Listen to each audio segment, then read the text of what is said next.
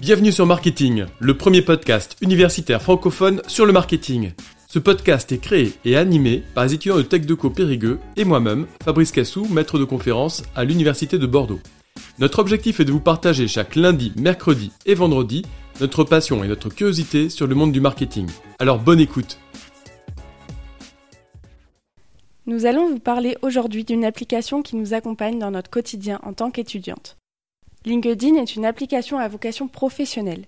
Elle est créée en 2002 en Californie, mais rachetée en 2016 par le géant Microsoft. Ce podcast a pour but de s'intéresser notamment aux nouvelles fonctionnalités ainsi qu'aux avantages que cela apporte dans votre vie professionnelle. Donc déjà, je vais vous donner quelques chiffres clés. En 2021, on compte plus de 774 millions de comptes sur le réseau social et en 2022, on passe à plus de 880 membres, dont 23 millions en France. LinkedIn a une réelle importance dans notre quotidien, et en effet, l'Europe est le deuxième marché en termes d'utilisateurs, et la France est le sixième. Lors d'un sondage réalisé lors du confinement, les actifs disent avoir deux raisons principales d'utiliser quotidiennement LinkedIn. La première est de garder un lien avec leur réseau professionnel, et la seconde est de se maintenir informé sur l'activité de son secteur d'activité.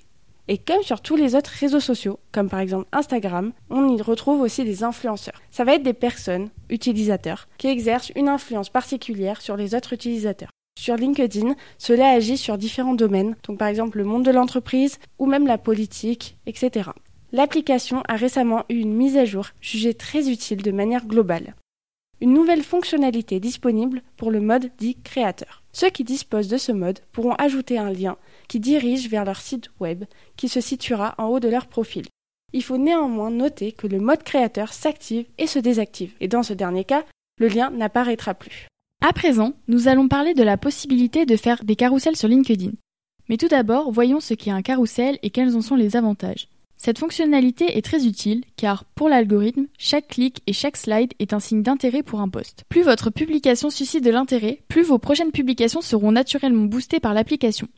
Le temps passé sur l'application est pris en compte, c'est ce qu'on appelle le dwell time. Le carrousel permet aussi d'apporter plus de visuels à notre publication, ce qui, comme vous vous en doutez, améliore nettement la transmission du message marketing.